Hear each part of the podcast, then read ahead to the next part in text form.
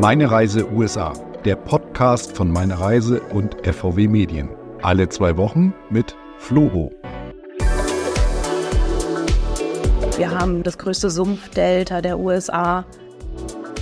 Wir sind die Geburtsstadt des Jazz. Alles läuft auch ein bisschen langsamer. Es ist ein großer Eintopf von verschiedenen kulturellen ähm, Prägungen. Es ist immer diese feuchte Hitze, ist super für, die, für den Teint. Es wird einfach sehr viel gefeiert. Ja, da sind wir wieder. Ich bin Florian Holzen. Und mein Name ist Holger Jakobs. Zusammen sind wir Flo und stellen euch die USA vor im neuen Podcast Meine Reise USA. Ja, und meine Reise ist unser neues Urlaubsmagazin. Wir zeigen die schönsten Reiseziele auf der ganzen Welt und das ganz nachhaltig, nicht in gedruckter Form, sondern als E-Paper unter meine-reise.com. Ja, und dazu gibt es auch einen Podcast. Alle 14 Tage unterhalten wir uns mit langjährigen USA-Experten. Und heute sprichst du mit Karin Gilsdorf über Louisiana. Ich bin gespannt. Ich auch. Hallo zum Meine Reise Podcast USA. Bei mir ist heute Karin Gilsdorf. Sie ist bei Wichmann Tourism für Louisiana zuständig und hat den Südstaat mehr als 20 Jahre lang bereist. Karin, Louisiana Ganz grobe Einordnung zunächst mal. Wo finden wir das auf der Landkarte? Also erstmal hallo Holger und schön, dass ich heute da sein darf. Ähm, Louisiana ist ein klassischer Südstaat und liegt direkt im Golf von Mexiko. Wenn man sich eine USA-Karte anschaut, dann sieht man wie so ein Fuß, der in den Golf reinragt, mittig. Ähm, wir haben links von Louisiana haben wir Texas liegen, auf der anderen Seite haben wir Mississippi und oben drüber Arkansas. Also ein umringt von klassischen Südstaaten. Also praktisch die Grenze der Südstaaten Richtung weg, Texas, Richtung Wilder Westen. Was macht den besonderen Reiz von Louisiana aus? Es gibt ja diverse Südstaaten, warum gerade Louisiana? Louisiana ist sehr einzigartig im Vergleich mit, ähm, wir haben ja über, über ein Dutzend verschiedene Südstaaten. Wir haben schon mal eine Eigenart. Äh, bei uns im Staate zum Beispiel gibt es keine Counties wie in anderen Bundesstaaten. Das ist der einzige Bundesstaat, in dem es Parishes gibt. Wir sind äh, der einzige Bundesstaat, in dem es immer noch einen französischen Singsang gibt bei der älteren Generation. Wir haben so viel Musikgeschichte wie fast kein anderer Bundesstaat in den USA und wir haben die Südstaaten-Gastfreundschaft, wir haben New Orleans, wir haben das größte Sumpfdelta der USA. Einfach so viel, dass man, wie viel Zeit möchtest du aufwenden? Also du hast mich schon überzeugt. Also wir können den Podcast an dieser Stelle abbrechen. Nein, äh, gut, es reicht dann. Nein, äh, ganz im Ernst, das äh, sind wirklich viele, viele einzigartige Dinge. Ähm, die meisten Leute assoziieren Louisiana mit New Orleans. Das ist natürlich der Leuchtturm, das Aushängeschild, aber so wie längst nicht alles. Wollen wir mit New Orleans anfangen oder machen wir erstmal das, was es so drumherum gibt? Ich denke mal, New Orleans ist immer der, der beste Einstieg. Die meisten Leute assoziieren Louisiana mit New Orleans, beziehungsweise wissen gar nicht, dass New Orleans in Louisiana liegt, sondern sie kennen New Orleans aus Film, Fernsehen, aus der Musikgeschichte. Und von daher ist bei vielen eine Traumdestination. Mit New Orleans verbinde ich vor allem Jazz, richtig? Ja, definitiv. Wir sind die Geburtsstadt des Jazz. Louis Armstrong hat damals den Jazz sozusagen landfein gemacht und in die weite Welt getragen, indem er dann in, nach New York gezogen ist und dort dann halt sozusagen seine Popularität immer ähm, größer geworden ist. Er hat natürlich seine Heimat aber auch nie vergessen und äh, wir haben unheimlich viele ja, Clubs in New Orleans, die Jazz darbieten, alten Jazz, modernen Jazz. Aber ich bekomme das sehr, sehr viel in, in meiner Karriere, dass ich die Frage gestellt bekomme, höre ich denn in New Orleans nur Jazz? Keine Angst, es gibt jedes Musikgenre findet in New Orleans seine Heimat. Und es gibt die berühmte Bourbon Street, die vor allem auch erst eine Partymeile ist, aber auch natürlich mit ganz vielen Musikmöglichkeiten äh, aller Genres, wie du richtig sagst. Das stimmt. Also der Bourbon, die Bourbon Street hat nichts mit dem Whisky zu tun, mhm. sondern tatsächlich mit dem Bourbon, mit dem französischen Adelsgeschlecht. Ähm, ich referiere tatsächlich immer ganz gerne, es ist sozusagen der Ballermann von New Orleans. Wenn man am Wochenende zur Spring Break da ist, also diejenigen, die das schon mal erlebt haben, wissen, was ich meine. Die Bourbon Street ist immer eine Straße, wo viele hingehen, weil man sie kennt. Man hat sehr, sehr viele Musikclubs. sehr viele Coverbands dort. Es gibt auch noch das Fritzels zum Beispiel, so ein alter Jazzkeller, der auch tatsächlich bei den Deutschen sehr, sehr beliebt ist, aber auch international. Ich persönlich bin aber eher ein Freund von der Frenchman Street zum Beispiel, die im Osten vom French Quarter liegt. Oder halt man geht auf die Magazine Street oder sogar nach Uptown, wo wirklich die lokaleren Musikkneipen sind, wo die wo eigenständige Bands ihre eigene Musik darbieten und wo es nicht so kommerziell ist wie auf der Bourbon Street. Also abseits der touristischen Pfade sozusagen. Genau, aber die Touristen finden das auch schon heutzutage. Also es ist nicht nur immer, wir müssen ins French Quarter gehen, sondern man, New Orleans hat sich entwickelt über die letzten 20 Jahre mhm. sehr und ähm, hat viele schöne neue Viertel begehbar gemacht, die halt auch touristisch sehr erschlossen sind. Stichwort schöne neue Viertel, was äh, ich mit New Orleans auch verbinde, ist diese schöne Architektur. Das gibt ja ein Haus schöner als das andere. Ja, ich sage immer gut, dass wir keinen Film mehr haben, weil da muss man wirklich sehr oft Filme wechseln. Selbst mir passiert es jedes Mal wieder, dass ich durchs French Quarter laufe, bin am liebsten durch die Royal Street, weil die natürlich die schönsten Häuser und Fassaden und diese wunderschönen schmiedeeisernen Balkone hat. Und ich immer hunderte von Fotos mache, immer noch. Und ich weiß gar nicht, wie viele davon ich schon habe. Aber natürlich auch neben dem French Quarter gibt es überall wunderschöne Architektur, auch im Warehouse Arts District zum Beispiel diese, diese, kal diese kahlen, Back also Häuserwände, dann viel Backstein auch dort, ähm, schöne Wandmalereien überall zu finden. Und wenn wir dann in den Garden District zum Beispiel gehen, haben wir diese wunderschöne Antebellum-Architektur, wo man gleich denkt, ach, vom Winde verweht und Scarlett O'Hara kommt gleich um die Ecke gerauscht. Dann kommt die alte, klapprige Straßenbahn einen entgegengefahren und man denkt, man ist in einer ganz anderen Zeitzone gelandet. Also es ist sehr vielfältig und diese karibische Einflüsse, die wir natürlich auch haben, wenn wir ins Marigny oder ins Bywater gehen, zum Beispiel mit diesen bunten Farben, diese schönen klassischen Shotgun-Häuser, die man in ja. New Orleans findet. Also eine sehr spezielle und einzigartige Kultur und Architektur. Das lohnt sich also auf jeden Fall, mehrere Tage in New Orleans zu verbringen. Das kann man, ja, ich, so sagen. Oder? Definitiv. Hm. Immer mehr, als man denkt. Hm. Ich sage immer lieber noch mal einen Tag oder zwei Tage mehr, weil das Wichtige für New Orleans sind die Nächte, weil man will ja abends Musik hören und Live-Musik erleben. Absolut. Und das lohnt sich wirklich, kann ich aus eigener Anschauung bestätigen. Hast du für New Orleans äh, konkret einen Tipp, irgendwas, wo du sagst, das sollte man auf keinen, das dürfte man auf keinen Fall verpassen? Ach Gott, es gibt so viele. ich kann mich da immer so schwer äh, festlegen. Also vielleicht machen wir es mal an den neuen Sachen auf. Wir haben ja tatsächlich jetzt seit knapp über einem Jahr eine Aussichtsplattform. Auf dem neuen Four Seasons Hotel haben wir das New Orleans. Mhm. Das ist sozusagen eine Dachterrasse, wo man New Orleans von oben sehen kann, was sehr, sehr schön ist. Übrigens mehr als das. Ich habe es mir anschauen dürfen und es ist da, gibt davor so eine Art, ich will nicht sagen Multimedia-Show, aber so eine so interaktive Möglichkeiten, auch selbst Selfies zu schießen und so weiter. Also das ist äh, doch stark an, ich sag mal typisch amerikanisch, also stark angereicht. Es ist nicht einfach eine bloße Aussichtsplattform, sondern der Weg ist das Ziel dorthin, ne? Kann Korrekt. Selbst die Fahrt im Fahrstuhl ist schon ja. faszinierend, genau. Ja. Und man hat, das ist, die haben tatsächlich dann auch die, ähm, die Pandemiezeit genommen und haben halt alles touchless gemacht. Das mhm. heißt, man, äh, man bewegt seine Hand nur über die Pulte und es äh, bewegt sich was oder es tut sich was, es gibt Informationen. Das ist schon sehr spektakulär. Ja. Genau. Und dann haben wir natürlich auch das Sazerac Haus, was neu dazugekommen ist, direkt an der Canal Street. Das ist ein kostenloses Museum auf drei Stockwerken.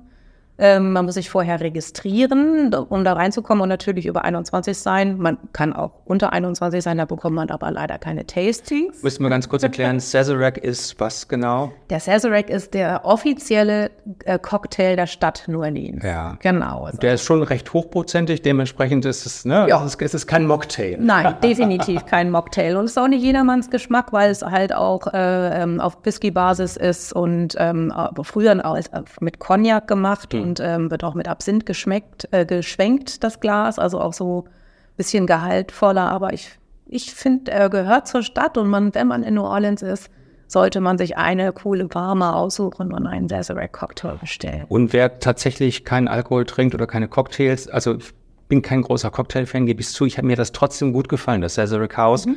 weil ich dort äh, ganz viel auch über Geschichte gelernt habe und weil das Ganze auch, ich sage auch mal wieder, typisch amerikanisch, ganz toll dargeboten ist. Also das ist einfach optisch, äh, optisch ästhetisch ein, ein absoluter Genuss. Ja. Das ist wirklich toll. Und es ist ein altes historisches Gebäude, ja. was halt super schön ist, dass man halt tatsächlich, und das ist ja auch ein Trend der letzten Jahre, dass man halt viel der alten Gebäude, die man hat, ähm, aufmacht zu schönen Museen, ja. ganz tollen Hotels oder zu schönen Restaurants. Also das ist wirklich ein Trend, den ich sehr liebe an der Stadt, dass sich die Stadt halt auch da so ein bisschen neu ähm, entdeckt oder halt auch sich einen anderen Anstrich gibt, was ich sehr, sehr schön finde.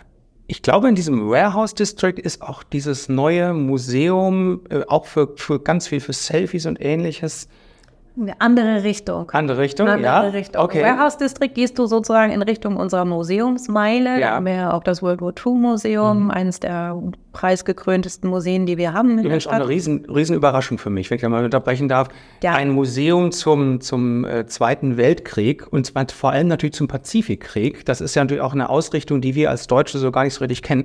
Super spannend, aber hätte ich niemals in New Orleans ver, ver, verortet. Ja. Und ganz toll, ganz, Ja. ganz spannend, äh, unheimlich aufwendig gestaltet.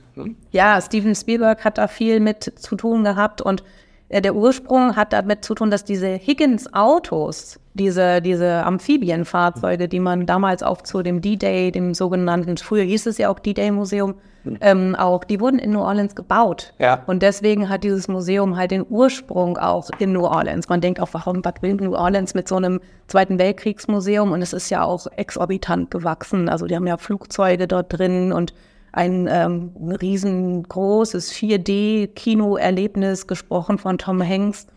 Ja. Also die haben sich da sehr, sehr viel reingemacht. Und gegenüber haben wir das neue Higgins Hotel. Das ist eine Choreo-Collection von Hilton, wunderschönes Art Deco-Haus. Also wirklich vom Feinsten. Also ist alles ganz toll. Und aber halt in dieser Museumsmeile haben wir zum Beispiel auch unser Contemporary Museum oder das Octa Museum of Southern Art, das speziell nur für die Südstaatenkunst zum Beispiel ausgelegt ist. Also wirklich ganz tolle Sachen. Aber worauf du anspielst, das ist in meiner Lieblingsecke. Also ich mag ja tatsächlich das, das Bywater und das Marigny Viertel sehr, sehr gerne. Es ist halt auch noch so ein bisschen, ja, ich will nicht sagen heruntergekommen, aber es ist, hat so ein bisschen so einen shabby chic Look, wenn man dorthin kommt. Ähm, viel ähm, Wandmalereien, viel Kunst von lokalen Künstlern, die man dort auch hat. Und du meinst das Gemnola. Ja, Genau. richtig. Genau, das ist direkt gegenüber, schräg gegenüber ist das Studio B.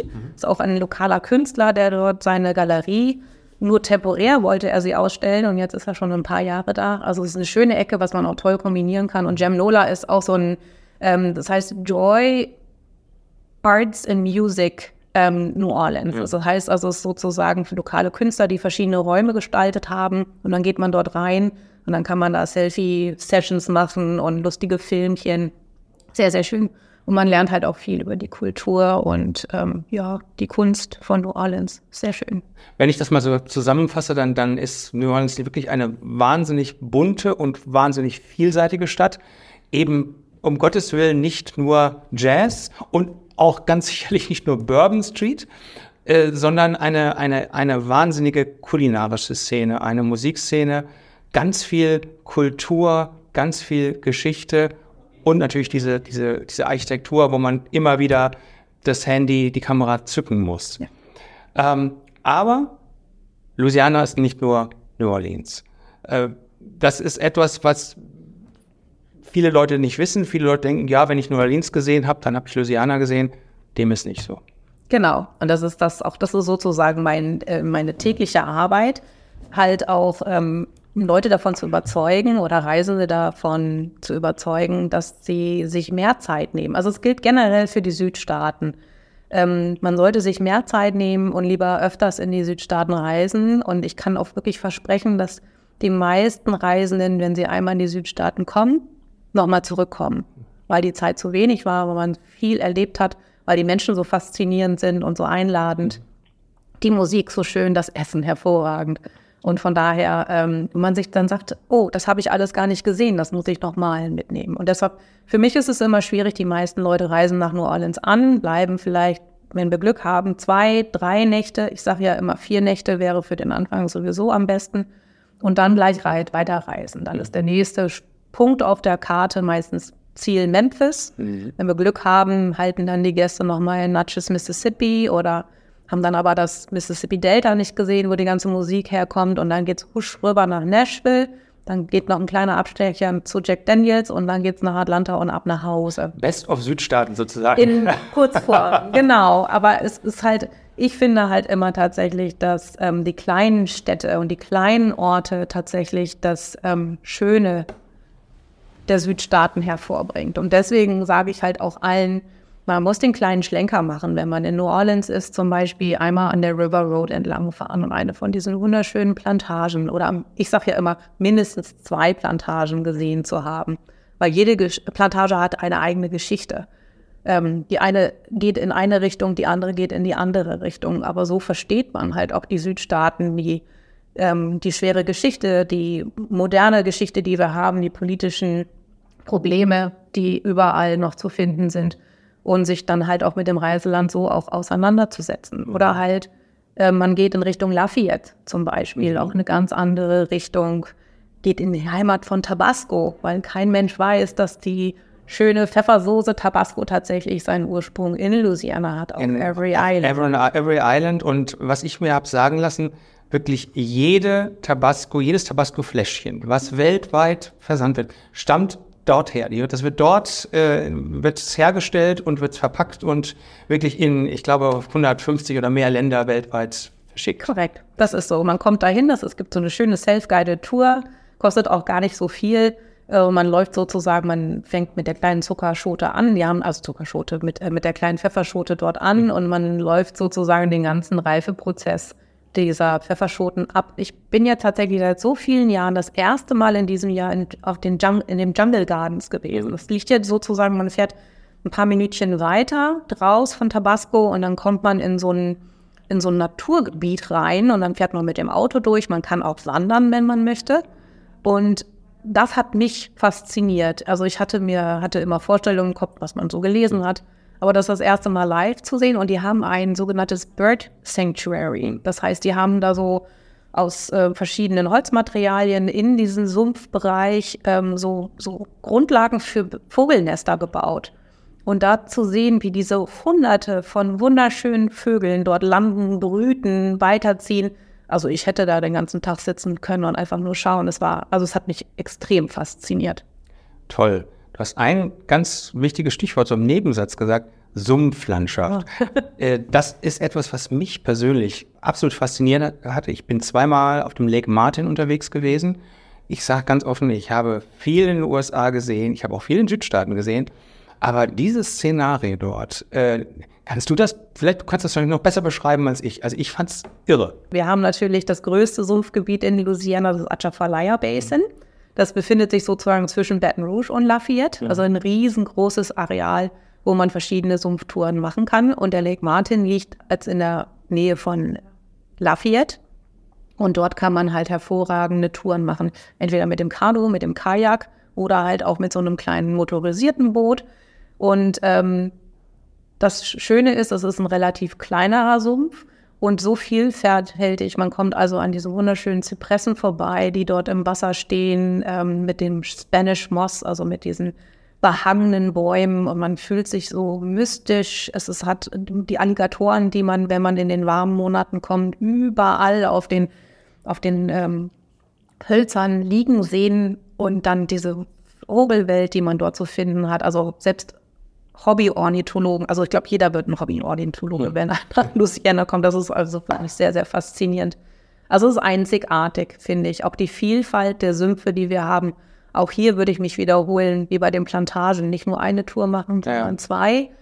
Und ich bekomme immer sehr gerne den Vergleich, weil viele Reisende schon in Florida waren. Ach, wir waren schon in den Everglades. Mhm. Das ist was anderes. Louisiana-Sümpfe sind anders. Allein schon, wenn man in New Orleans reinfliegt, wenn man schon ähm, den, die Flugkurve macht über den Lake Pontchartrain und dann sieht man sozusagen die, den Highway, der über den, die Sümpfe gebaut ist, auf diesen mhm. Stelzen und man fliegt über Wasser. Eine faszinierende Landschaft von oben und auch vom Wasser aus. Absolut. Und Stichwort fliegt über Wasser. Ich hatte dir sogar die Möglichkeit, Ziplining über einen Sumpf zu machen. Das auch mit Alligatoren, die da zwar gehalten werden, aber trotzdem. Ich meine, das war schon ein, ein besonderer Thrill. Ja. Ja? Wusstest du eigentlich, dass der Sumpf, über den du gesiplined bist, zum Beispiel auch ein verfluchter Sumpf ist? Ja, das wurde uns, wurde uns damals gesagt. Ja, ja. Ich, also, ist, ich habe dann besonders gezittert. Ja. Aber ich habe es, äh, wie man sieht, gut überlebt und es ist mir in guter Erinnerung geblieben. Ich bin ein großer Ziplining-Fan und die Seilrutsche dort, das war was ganz Besonderes. Also auch das, glaube ich, ist äh, vermutlich weltweit einmalig. Also es gibt ja, werden ja mittlerweile die dollsten Ziplines gebaut, aber das äh, fand ich wirklich stark. Ja, ist faszinierend. Das ist Zipnola, das ist in Frenier, also auch gar nicht weit weg. Also ist knapp eine halbe Stunde von New Orleans, New Orleans aus. Genau, ja. genau, und man kann auch von dort aus zum Beispiel dann auch gleich ähm, noch eine Sumpftour hinten dran machen, ja. wenn man möchte, weil da sind natürlich auch viele verschiedene Sümpfe. Oder als Tipp, das haben wir nämlich auch dieses Jahr gemacht, Frenier Landing, das ist ein Restaurant, das mhm. ist zwei Minuten von Sibnola entfernt, direkt am Lake Pontchartrain gelegen. Toll. Tolles Seafood, Cocktails, alles, was das Herz begehrt. Ganz fantastisch. Also versumpfen kann man nicht nur New Orleans, kleines Wortspiel, sondern eben auch in vielen anderen Landesteilen von Louisiana. Ähm, was sonst, du hast viele Sachen schon angerissen. Du hast über die Menschen gesprochen. Was ist das, was für ein Menschenschlag ist es eigentlich? Das ist ja auch, eine, auch sehr, eine, ein, ein sehr diverses, ein sehr vielfältiges, äh, vielfältiger US-Bundesstaat mit unterschiedlichsten ethnischen Einflüssen. Aber ich glaube, die sprichwörtliche Südstaaten-Gastfreundschaft, die finde ich dort überall. Das stimmt. Also das ist ja generell auch ähm, für die Südstaaten prägnant, dass die Menschen halt einfach, sie sind sehr stolz auch auf ihr Land, auf ihre, auf ihre Herkunft. Ähm, und sie sind unheimlich gastfreundlich und gerade wenn Europäer kommen, sind sie sofort offen und freuen sich über Gespräche, laden einen auch gerne ein. Äh, man kommt immer ins Gespräch. Es ist einfach eine ganz andere Art, wie man dort begegnet wird. Alles läuft auch ein bisschen langsamer. Das ist so wie die Sümpfe, die fließen auch. So ein langsam fließendes Gewässer, der Bayou, ne? Das, äh, als Wortspiel da mal hin. Und so, finde ich halt, sind auch die Menschen dort. Es ist alles so, es meandert so dahin, wie der auch die Sprache, auch. Die, die, die Sprache der Südschon Hane, ja. ne? es ist alles. genau, das ist halt auch immer, es ist auch immer so liebevoll, wie man auch angesprochen wird. Und ähm, ja, also, es, also man muss es wirklich erlebt haben, aber es wirklich, man kommt zurück und sagt so von wegen, das hat man in den USA noch nicht erlebt, wenn man in den Südstaaten noch nicht vorher gewesen ja. ist. Die ethnischen Gruppen, die du halt auch noch angesprochen hast, wir haben natürlich durch die Cajuns, mhm. die, die Akkadianer natürlich auch ein altes französisches Erbe, dadurch, dass die ähm, Franco-Kanadier damals aus Nova Scotia sich mussten ja flüchten und sind dann, haben sozusagen dieses Land unten im Cajun Country ähm, bekommen und haben sich dort sozusagen in dieser wilden Vegetation niedergelassen das war 19. Jahrhundert ungefähr? Genau, ja. hm? genau. Und die haben dann ähm, ja das Leben dort in den Sümpfen zu ihrem gemacht und haben damit den ja, heißen Sommer mit keinem Ackerbau, den man dort nicht betreiben konnte und so weiter, haben sich da ihre, ihre Welt aufgebaut und natürlich auch ihre Sprache behalten. Und das findet man natürlich heute ab und an noch mal in den älteren Generationen wieder, die auch immer noch teilweise Französisch sprechen bin dann öfters mal mit auch mit Franzosen unterwegs, die dann aber auch sagen, sie verstehen es, aber es ist eine ganz andere Art Sprache, weil sie halt so alt ist. Weil das alte Französisch ist. Genau, genau, mhm. genau. Aber es ist sehr spannend und man findet es heute auch immer noch und es wird auch immer noch gepflegt in der Musik wieder. Mhm. Im Cajun und im Zydeco. Das wird hauptsächlich auch in Französisch gesungen. Zydeco, das ist mit ähm, mit Fiddle und Akkordeon. Fiddle und Akkordeon und, und diesem, wie heißt das? Waschbrett. Waschbrett, genau. diesem Waschbrett, ganz genau. genau. Das ist eine sehr meistens eine relativ schnelle Musik. Ist genau, so sehr Dreivierteltakt, mhm. ne? so, so ein bisschen Musik. so walzermäßig. Das Akkordeon hat natürlich auch die deutschen Einflüsse, weil du vorhin die ethnische, die ethnischen Einflüsse gebracht hast. Wir Deutschen haben natürlich viel auch mitgebracht. Mhm. Louisiana unter anderem das Akkordeon, selbst das Weißbrot, auch wenn es heute eher französisch angehaucht ist, weil das deutsche Brot damals nicht so ankam. Die ja. lieber was Weicheres. Aber das sind so die, und die Wurst. Die klassische yeah. ähm, äh, Andouille-Wurst, yeah. die auch zum Beispiel auch im, in der Gambo benutzt wird, ähm, hat den Ursprung in Deutschland. Lass uns vielleicht ganz kurz mal reinhören. Äh, Musik, was sagen eigentlich Leute aus Louisiana? Was ist für sie typische Louisiana Musik? Können wir an dieser Stelle ja mal kurz mal machen.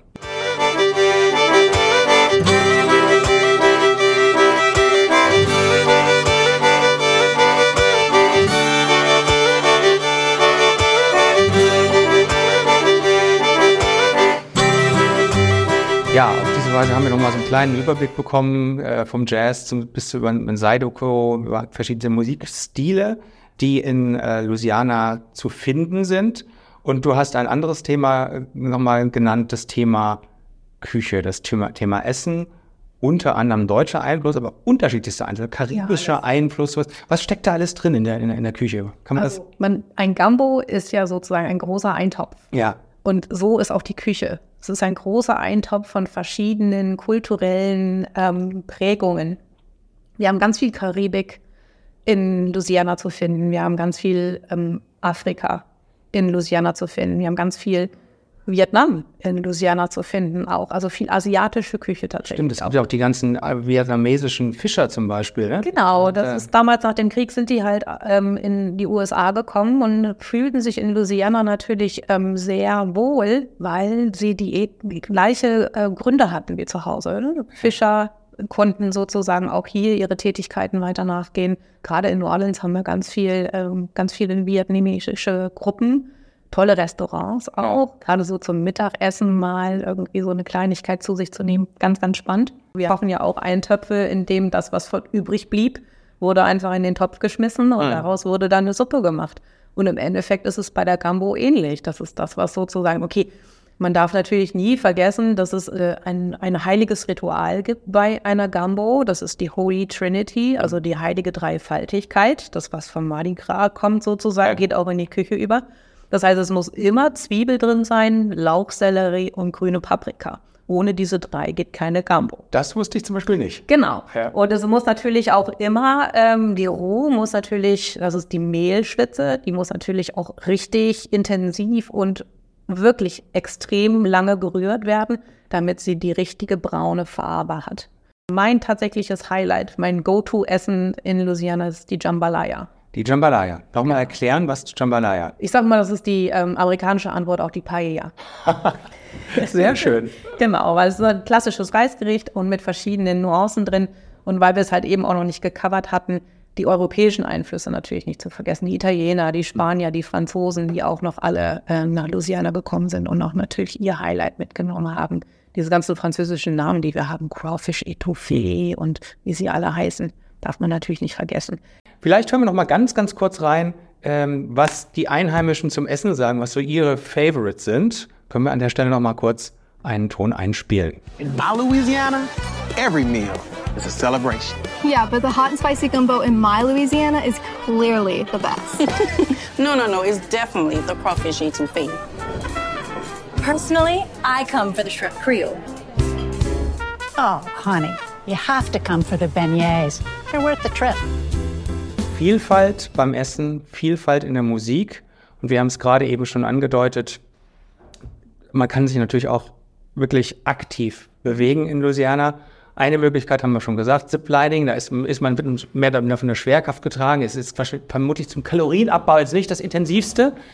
Ähm, weitere Möglichkeiten, Bootstouren aller Art. Da wird es ja schon ein bisschen interessanter, in dem Augenblick, wo es ein Kanu ist, wo ich selber rudere oder paddle. Ähm, was gibt es sonst noch für Möglichkeiten? Hast du da noch einen Tipp? Ähm, also wie gesagt, ähm, will ich nochmal betonen, Kajak- und Kanufahrten, gerade auf den Sümpfen, kann ich jedem nur empfehlen. Mhm. Auch für diejenigen, die sich nicht trauen, mhm. definitiv machen. Es lohnt sich auf jeden Fall. Ich finde persönlich das Radfahren toll, aber mhm. ich bin auch ein begeisterter Radfahrer selber. Mhm. Also in New Orleans gibt es verschiedene ähm, Bike-Stationen, wo man sich Fahrräder mieten mhm. kann. Es gibt auch diese Mietfahrräder, die am Straßenrand stehen. Und wir haben zum Beispiel halt auch in einer meiner Lieblingsregionen in der North Shore. Mhm. Das ist auch immer, wird immer so stiefmütterlich behandelt, weil es ja auch nur 35 Minuten von New Orleans entfernt ist. Und man sagt sich, ach ja, aber ich bin doch schon in der Region, da will ich denn da noch hin? Es ist eine ganz andere Welt. Und da haben wir eine alte Bahntrasse, die stillgelegt worden ist. Rails to Trails. Also, ja. ja, genau. Und das ist der Tammany Trace. Und auf dem kann man also auch kilometerlang Rad fahren und fährt vorbei am Fontainebleau State Park, an wunderschönen alten Jazz Hütten, die wir dort haben. Man kann auch nach Beta Springs fahren, wo wir eine wunderschöne Bierbrauerei haben. Tolle Restaurants, direkt am Lake ist man dort, am Lake Pontchartrain mit wunderschönen Aussichten. Also das ist immer ein Highlight. Also Radfahren sollte man auf jeden Fall machen, Kanu fahren. Und was man machen muss auf jeden Fall ist ähm, wandern oder spazieren gehen für diejenigen, die das vielleicht lieber etwas langsamer haben wollen. In vielen Sumpfgebieten oder in vielen State Parks haben wir so ähm, hölzerne Wege, die man, die durch die Sümpfe gehen, die dann auch teilweise beschildert sind, aber man läuft tatsächlich nur auf diesen Stelzenpfaden entlang in der schönsten Natur. Es ist, man hat meistens kein Handyempfang und es ist, man ist nur mit sich, der Natur, der Flora, Fauna traumhaft schön. Das sollte man jeden Fall. Und ich muss nicht befürchten, dass dann plötzlich ein Alligator vor mir liegt. Auf die, auf die oben auf die, auf die, auf diese Stege kommen die nicht drauf, oder? Nee, auf die Stege nicht. Aber das, wenn man nach links oder nach rechts guckt, ähm, kann das sehr gut passieren. Ja. Gerade in den Sommermonaten, mhm. dass die dort liegen. Aber man, wenn man sich ein bisschen mit den Tieren auseinandersetzt, weiß man ja auch, dass erstens sind die, fressen die nicht so oft. Alle sieben Tage. Genau, ja, genau. Und ähm, brauchen halt die Zeit zum Verdauen. Also wenn die dann irgendwo liegen, die bewegen sich dann nicht. Also die mögen nicht geärgert werden, wie kein Tier. Mhm. Aber ähm, und ansonsten kurz checken, habt ihr schon gegessen und dann ist auch aus. genau, so, ham, ham. Mahlzeit. genau, tschüss. Ja, aber Schildkröten gibt es natürlich auch und andere Wassertiere, die auch ganz faszinierend sind. Ja, ja. eine wirklich faszinierende Welt. Ähm, bei Südstaaten denke ich immer klimatisch, das ist im Sommer brutal heiß und feucht. Ist es so oder kann man, muss man das relativieren? Darf ich jetzt lügen? Sag ruhig die Wahrheit. es ist, es ist, also ich war gerade auch diesen Sommer drüben, wo es ja. wirklich ja auch in den USA überall extrem heiß war. Ja. Und es ist wirklich heiß. Also die Sommermonate ähm, sind, also gerade der August, äh, Juli, August, manchmal auch schon Ende Juni, wo es heißer wird aber so die August-September-Monate sind halt wirklich klimatisch sehr, sehr heiß. Aber es ist natürlich auch wie immer, das Wetter ist auch unterschiedlich. Ähm, ich finde es aber ganz praktisch. Ich mag die Luftfeuchtigkeit. Das heißt also, es ist immer diese feuchte Hitze. Ist super für, die, für den Teint. Also man hat nie trockene Haut. Für diejenigen, die Naturlocken haben, ist immer katastrophal. Ein, ein Tipp für die Damen. Genau. man muss sich das schön reden. Nein, aber ich finde es schön. Also ich kann die feuchte Hitze besser vertragen als die trockene Hitze. Mhm. Das Schöne daran ist aber, dadurch sind unsere Winter so mild. Ein Stichwort hast du, das müssen wir an der Stelle nochmal noch mal besonders erwähnen, ist das Thema Mardi Gras. Mhm. In New Orleans, aber das gibt es ja auch, äh, wenn ich in die kleineren Orte gehe, oder ja, die genau. anderen Orte, ja? Überall. Mhm. Genau, also ähm, wir haben ich denke mal, ich dürfte das so sagen, den größten Mardi Gras in New Orleans. Mhm. Es ist, ähm, der, die Mardi Gras-Saison fängt immer am 6. Januar an mit Epiphania. Mhm. Ist also klassisch nach dem katholischen Kalender. Äh, Louisiana ist ja auch wirklich sehr erzkatholisch auch und geht bis zum Aschermittwoch. Mhm. Und bis dahin wird natürlich kräftig gefeiert. Besonders natürlich die zwei Wochen vorm Aschermittwoch. Da finden dann in New Orleans die meisten Paraden und die wichtigsten Paraden auch statt. Aber natürlich auch in den anderen Städten, Kleinstädten, Dörfern in ganz Louisiana. Jeder hat so seine eigene Art, Mardi Gras zu feiern. Jeder feiert Mardi Gras. Wenn man in Richtung Cajun Country geht, dann gibt es den sogenannten Courier de Mardi Gras. Das ist Mardi Gras zu Pferd. Das heißt also, ähm, es gibt Kostümierung, ist so mehr so ein Lumpenkostüm und man hat eine lustige Mütze auf und dann wird ein Huhn gefangen und äh, dann fährt man sozusagen in die Nachbarschaft und klappert dort sozusagen alle Zutaten für die Gemeinschaftsgumbo. Ja. Also das heißt, man nimmt dann die Karotten mit und all das, was man sonst noch so braucht und bis das Huhn dann gefangen ist und ja, dann wird dann abends kräftig gekocht und zusammen gegessen und gefeiert. Also doch eine etwas andere Art Karneval, denn Mardi Gras ist ja eine Form des Karneval äh, zu feiern als bei uns. Auch nicht nur bei uns mit irgendwelchen Prunksitzungen und dann Rosenmontag, fast nach Dienstag. Das ist dann so, es, es gibt eine, eine wahnsinnige Vielfalt. Überhaupt, das ist mir aufgefallen. Ich bin nicht zur Mardi Gras Zeit da gewesen, muss ich zugeben. Aber es gibt überall Events. Events, Events, Events. Also ja. man hat das Gefühl, es wird permanent gefeiert. Das stimmt.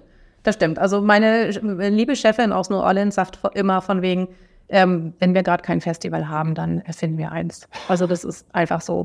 Es wird einfach sehr viel gefeiert und ähm, wir haben über 400 verschiedene Festivals im Jahr in ganz Louisiana. Also das ist also, wenn man mal rechnet, mehr als ein pro Tag. Das ist aber sehr konservativ gerechnet. Also ich kann mir vorstellen, wenn man sieht, was in den Dörfern und den kleinen Städten unterwegs ist, die sind ja gar nicht mitgezählt. Das sind jetzt eher die, die man sozusagen aufs Podest hebt und sagt, wenn du dieses Wochenende nichts vorhast, dann fahr mal dorthin.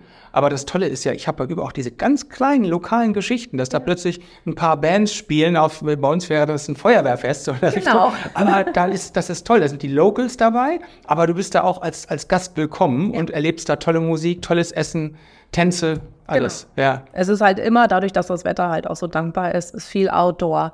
Wir haben so viel Musik, so viele Künstler in Louisiana. Das heißt, es ist überall Live-Musik mit dabei. Wir haben hervorragendes Essen weil überall gibt es fantastische Küche, egal wo man in Louisiana hinkommt. Jede Region hat auch seine kulinarischen Highlights Ja. zum Beispiel auch. Das muss man natürlich auch eines Mal ausprobieren. Auf jeden Fall. Wir haben auch verschiedene Food Trails und Cocktail Trails und Beverage Trails und historische Trails. Also Stimmt. wer möchte, kann sich sozusagen da austoben und sich sozusagen seinen Pfad durch Louisiana aussuchen. Das ist eigentlich eine gute Idee. Gut, dass du es angesprochen hast. Äh, wenn ich einem bestimmten Thema folgen möchte, Geschichte, Essen, Trinken, bestimmte Drinks, bestimmte, bestimmtes Food, dann kann ich einem Trail folgen. Das ist auch eine, etwas, was ich, glaube ich, so noch nirgendwo erlebt habe wie, wie in Louisiana. Und da habt ihr ja auch bei euch, äh, Wiesbaden Tourism äh, für Louisiana, da habt ihr entsprechende Informationen. Ja. Äh, die kann man natürlich auch auf der Website abrufen, ganz Genau. klar. Ähm, grundsätzlich vielleicht nochmal die Frage, wenn ich eine Rundreise mache, gibt es, würdest du sagen, gibt es bestimmte Orte, bestimmte Regionen, die auf jeden Fall dazugehören? New Orleans ist klar, da fliege ich auch hin. Und Max, kannst du kurz sagen, was sollte auf jeden Fall, was, was darf nicht fehlen? Also, wie eben schon erwähnt, also jeder, der sich ein bisschen Zeit nehmen möchte, ich würde immer noch mal in die Region North Shore, das ist die Region von Mandeville, Covington, oberhalb vom Lake Pontchartrain, die River Road müsst mit dazu. Ähm, wer, wer sich das gönnen möchte, eine Übernachtung auf Oak Alley oder auf einer anderen Plantage, sollte auf jeden Fall mit dazugehören. Es ist einfach traumhaft. Oder ein schönes kleines Bed and Breakfast. Oder wir haben auch zum Beispiel in St. Francisville, kurz auf dem Weg hoch nach Mississippi, auch nochmal eine Vielzahl an verschiedenen Plantagen mit Übernachtungsmöglichkeiten oder kleinen Bed and Breakfast. Das ist wunderschön. Das sollte man auf jeden Fall mal mitnehmen. Die Region um Lafayette sollte mit dabei, allein schon wegen Tabasco. Sagte schon Lake Martin, äh, der Bayou Teche, der da Ganze unten ist. Cajun Country da unten. Ne? Es ist da, Liberia, Brobridge, diese ganzen Regionen, diese kleinen Städtchen, Buck and Johnny's zum ähm, am Wochenende, wenn es dann in Seideco Frühstück gibt. Also ne, Liveband, gutes Essen und getanzt. Also was kann man sich Besseres vorstellen? Wer nach Texas rübergeht, sollte auf jeden Fall in La Cassine nochmal anhalten. Da haben wir eine wunderschöne Rumdistille. Da lohnt sich definitiv eine Tour und ein Tasting. Und kurz danach sind wir dann auch schon in Lake Charles. Da sollte man auf jeden Fall auch nochmal anhalten. Die, von der Übernachtung sind die Casino-Hotels meistens eine gute und kostengünstige Möglichkeit. Man muss ja nicht spielen, aber man hat sozusagen die gute Lage. Wir haben meistens auch so Lazy River mit dabei. Das heißt, wenn man mit Familie unterwegs ist, hat man die Kinder auch nochmal abends beschäftigt, dass die nochmal durch den Pool schwimmen können. Und da hat man halt auch viele Möglichkeiten, zum Beispiel auch den Creole Nature Trail entlang zu fahren. Das ist ein, ähm, ja, all, eine All-American Road, die bis zu den Golf von Mexiko runtergeht. Man muss auch schon den ganzen Tag einplanen, dort runter zu fahren.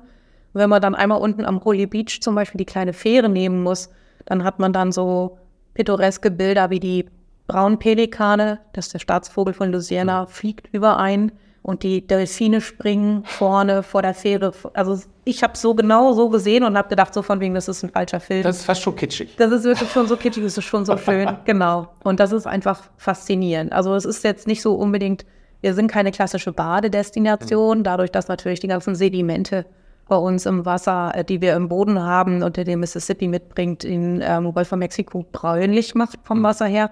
Und das finden viele nicht so ansprechend. Man kann faszinierend viele äh, Muscheln sammeln in Louisiana, was ganz, ganz toll ist. Und man kann halt super entschleunigen auch. Wenn man aber dann jetzt weiter hochgehen könnte, könnte man noch nach Natchitoches gehen. Das ist die älteste Siedlung im Louisiana-Territorium, also in dem ganzen Gebiet von Mississippi zu den Rocky Mountains. Und da hat man dann zum Beispiel auch wieder wunderschöne kleine B&Bs. Wer den Film Magnolien aus Stahl kennt mit Sally Field und Robert, Julia Roberts, wer ihn nicht kennt, sollte ihn auf jeden Fall sehen. Der ist dort gedreht worden und man hat dann auch das Haus, was man sich anschauen kann. Und die feiern in der Weihnachtszeit ein sehr üppig geschmücktes Weihnachtsfest, wo wirklich aus den USA ganz, ganz viele Menschen kommen und dort diese Lichterparaden sich anschauen. Faszinierend, faszinierend. Man kann auch hochgehen nach Shreveport für die Elvis-Fans.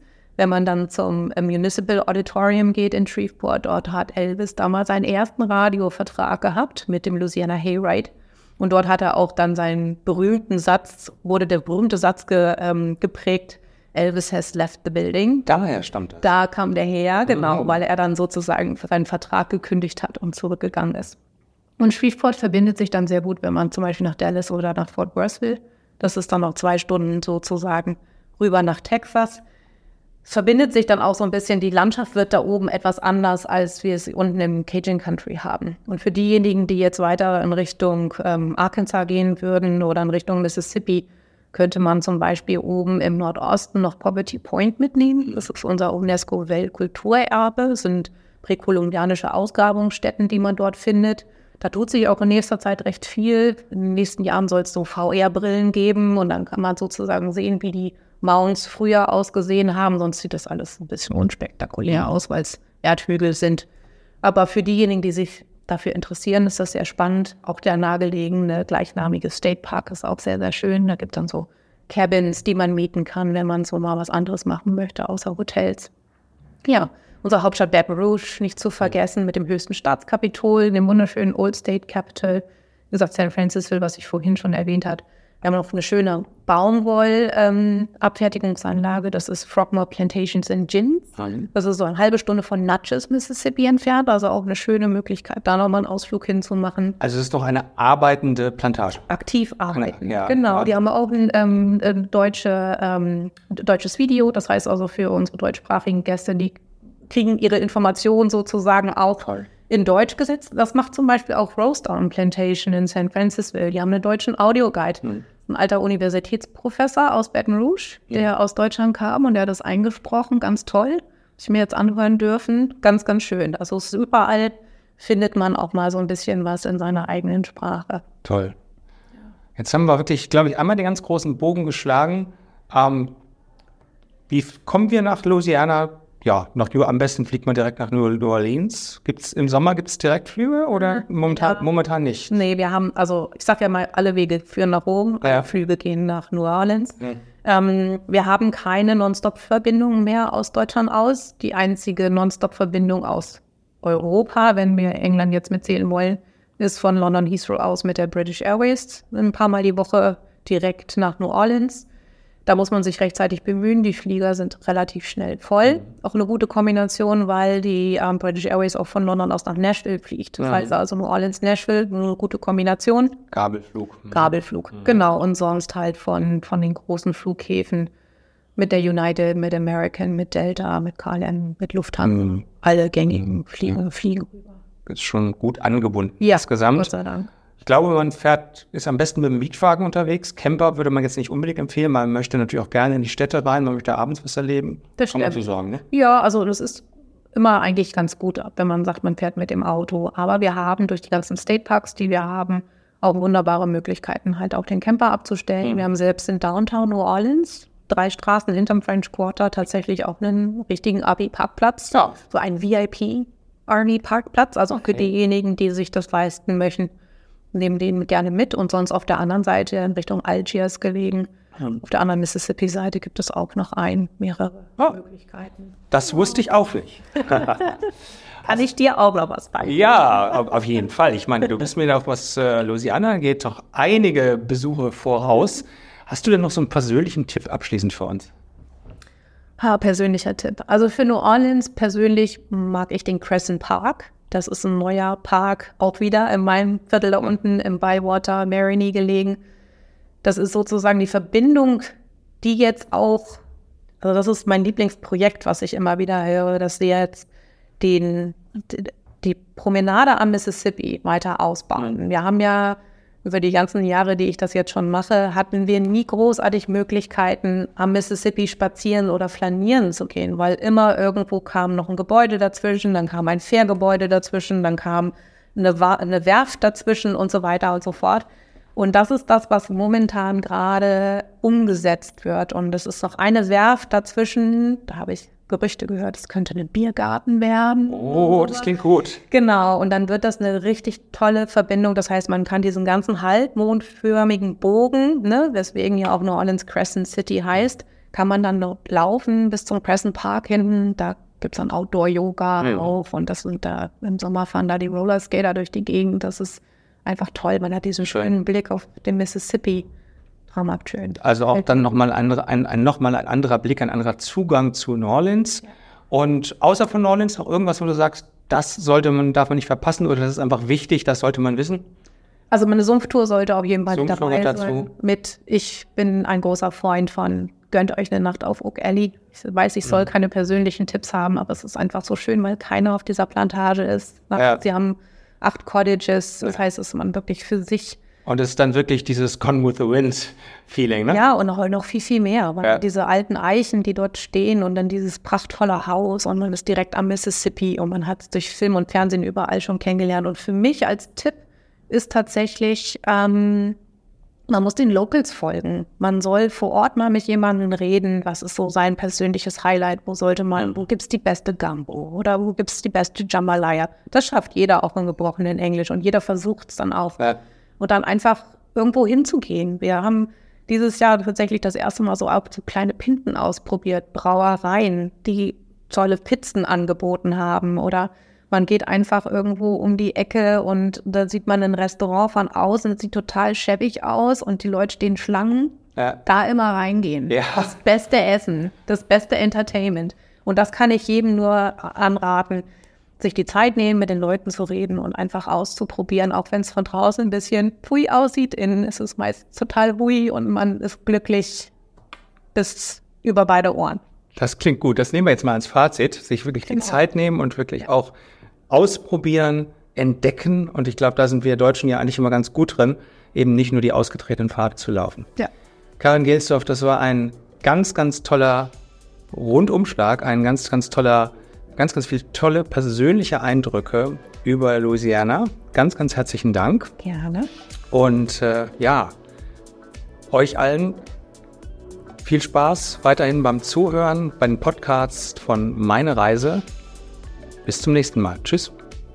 Tschüss. Bis bald. Oder hoffentlich auch in Louisiana. Bis bald in Louisiana. Tschüss.